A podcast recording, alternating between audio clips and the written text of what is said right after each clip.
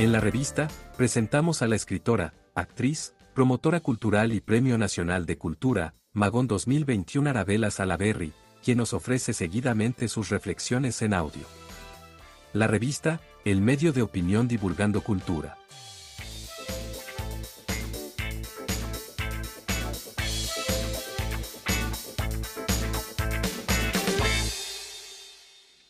¿Por dónde empezar?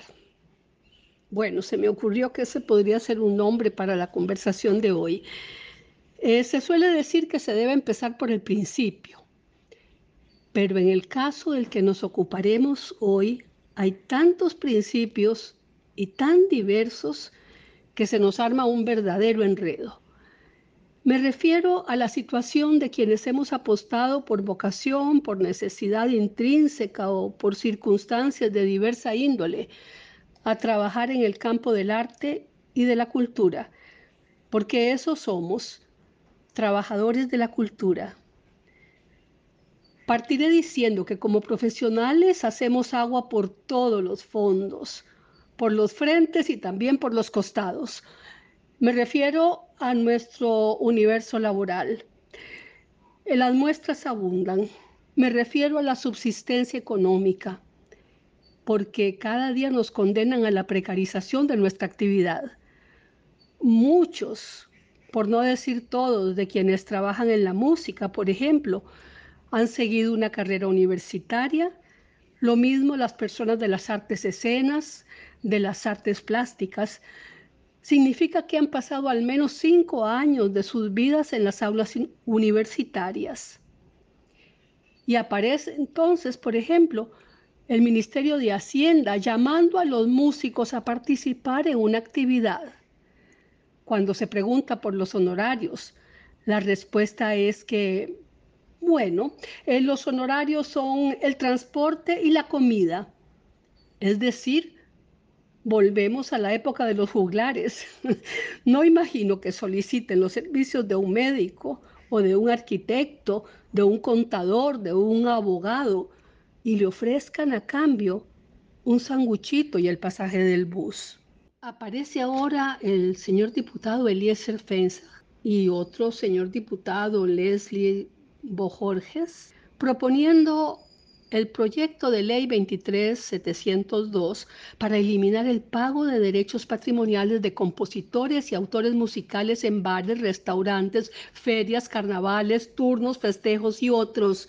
Es decir, uno de los exiguos ingresos que pueden tener los músicos y que les aseguro, este pago no hará más pobres a los pobres empresarios, como muestra un botón. Lo que paga un restaurante con 80 sillas son 16.300 colones mensuales para el uso de la música en su local. Cobro abusivo, me pregunto, en relación con los ingresos que obtiene al utilizar la música y los beneficios también. Es decir, la precariedad nos asalta por todo lado. El otro tema es el del famoso SICOP, Sistema de Compras Públicas. Tal vez ustedes no saben eh, a, a lo que me estoy refiriendo.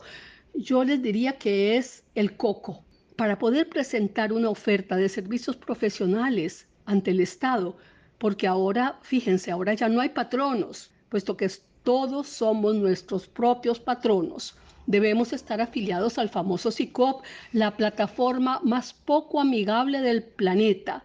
Contar además con firma digital, que también tiene un costo, y por ser nosotros nuestros propios patronos, obligados, por ejemplo, a cotizar ante la caja como trabajadores independientes todos los meses, recibamos o no honorarios, porque ya no se puede hablar de salario, estemos o no pensionados, Además, a contratar un contador, pues hay que declarar todos los meses, tengamos o no tengamos ingresos.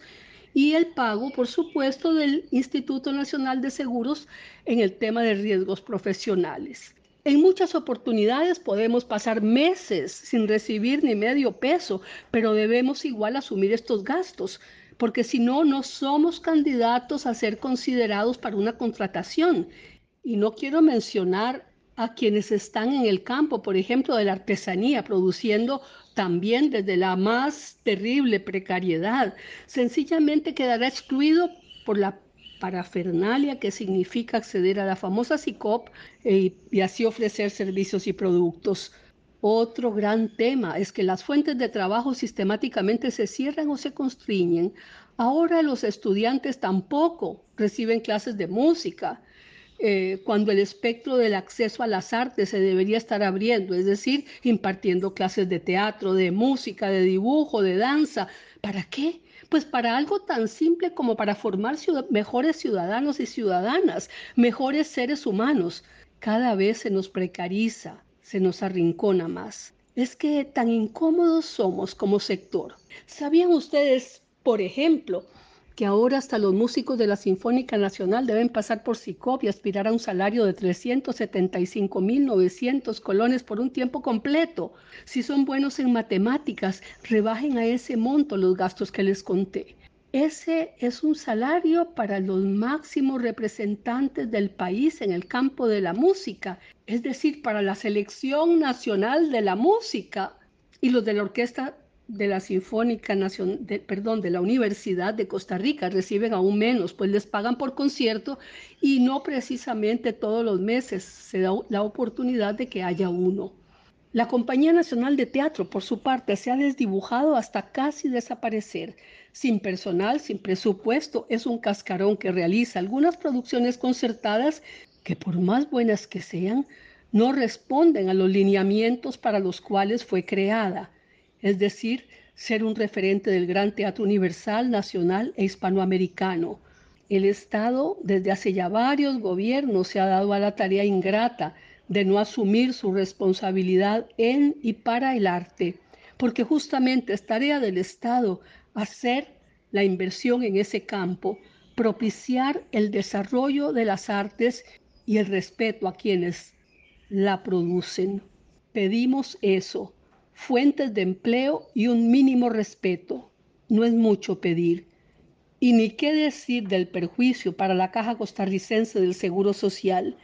El Estado, cuando solicita los servicios de los trabajadores de la cultura, se sacude graciosamente su función de patrono. Por ende, no asume ninguna responsabilidad laboral. La caja deja de percibir el aporte patronal, lo cual redunda a su vez en un serio menoscabo económico para la institución. Y lo más serio es que nadie se refiere al tema. Lo más serio es que el palo y seguido lo llevamos a estos extraños seres a quienes nos ha dado por esta loca manía de trabajar en el campo cultural, aportando a la economía del país. Y como ahora le creemos muchas veces más a Internet, me permito un par de citas tomadas de ahí, aunque abundan, nos dice, más allá de ser un transmisor de mensajes o canal de expresión, el arte como actividad creativa tiene un efecto liberador, curativo y de desarrollo personal. Además, el arte sensibiliza y los artistas, al ser seres sensibles, crean una mejor sociedad para pensarlo. Y la otra cita favorece el desarrollo de habilidades artísticas y cualidades como la sensibilidad o la tolerancia, acoto yo, tan necesaria en estos tiempos. Y sigo, contribuye potencialmente al desarrollo de valores ciudadanos, el aporte a la igualdad de género y la valoración de la diversidad. Cierro comillas. Y para quienes les gustan los números y los porcentajes, quiero cerrar esta reflexión mencionando que además el sector artístico nosotros, pobres cristianos, aportamos al país en términos económicos más del 2% del PIB, más de lo que aporta el sector salud en el campo privado, por ejemplo. Muchísimas gracias. Yo soy Arabela Salaverri.